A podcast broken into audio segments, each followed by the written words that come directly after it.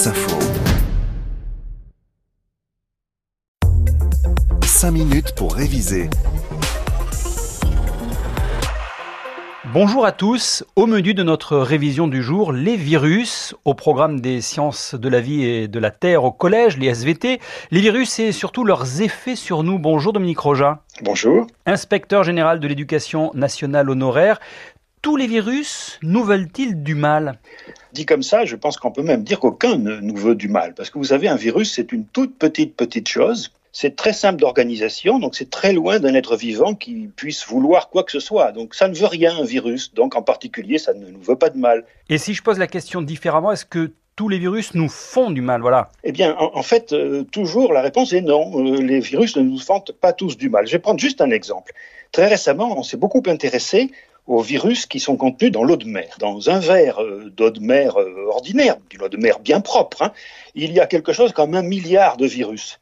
Alors vous imaginez, quand vous prenez un bain dans la mer, vous êtes entouré de quelques poissons, mais surtout de beaucoup de virus. Et si vous buvez la tasse, vous en buvez des quantités considérables. Et pourtant, bien sûr, en général, on n'est pas malade quand on sort d'un bain de mer. Donc, on peut dire que le plus souvent, quand on avale des virus, eh bien, ça nous laisse tout à fait indifférents. Pourquoi dès lors certains virus nous font du mal alors que, comme vous le dites, la plupart des virus restent inoffensifs? Ben, En fait, il faut déjà comprendre une chose, c'est qu'un virus, au fond, il n'a pas vraiment intérêt à nous faire du mal. S'il s'attaque à nous, il risque de nous faire des dégâts dans le corps et il risque de tuer finalement la personne sur qui il vit. Et puis, en réalité, pour qu'un virus puisse nous faire du mal, il faut qu'il puisse déjà nous infecter. Autrement dit, il faut qu'il puisse nous voir, si l'on peut dire. Il faut qu'il puisse reconnaître nos cellules, s'accrocher après. Et le plus souvent, eh bien, un virus, euh, il ne peut pas, parce qu'il est spécifique d'une espèce. Il y a très très peu de virus qui s'attaquent aux cellules humaines. Et seuls ceux qui s'attaquent aux cellules humaines peuvent éventuellement nous faire des dégâts, bien entendu. Oui, il y a des virus qui s'attaquent à des plantes, à des animaux, à des bactéries. C'est un monde incroyablement varié. Ceux qui nous attaquent, nous les humains, est-ce que d'office, ils vont nous faire du mal?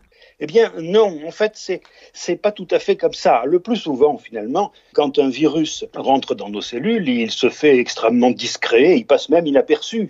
Dans notre propre matériel génétique, nous abritons du patrimoine génétique de virus pour quelques pourcentages, ce sont des virus qui se sont cachés là depuis probablement très longtemps et qui ne nous font absolument aucun mal.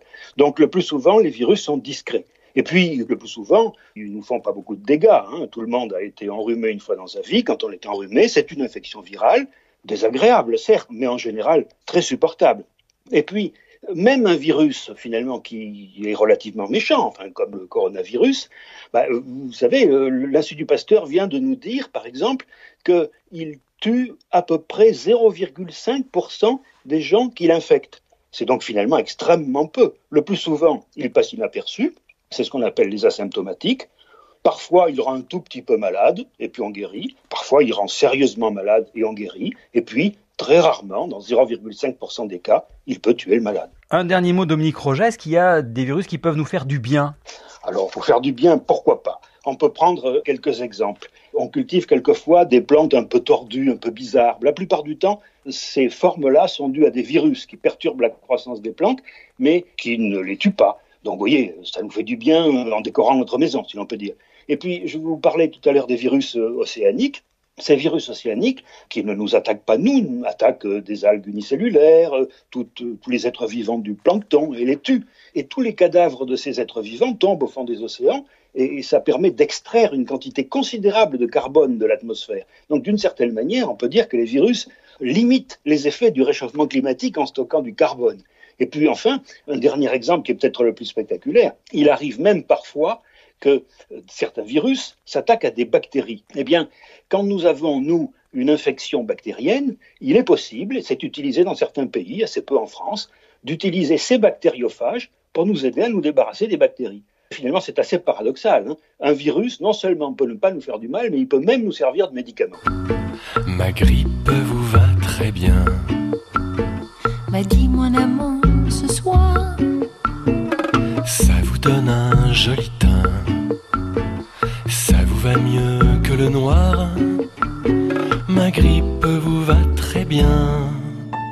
Merci Dominique Roger en tout cas. Merci. Inspecteur général de l'éducation nationale honoraire. 5 minutes pour réviser, c'est tous les jours sur France Info. 5 minutes pour réviser avec le concours de l'éducation nationale dans le cadre du programme Nation apprenante.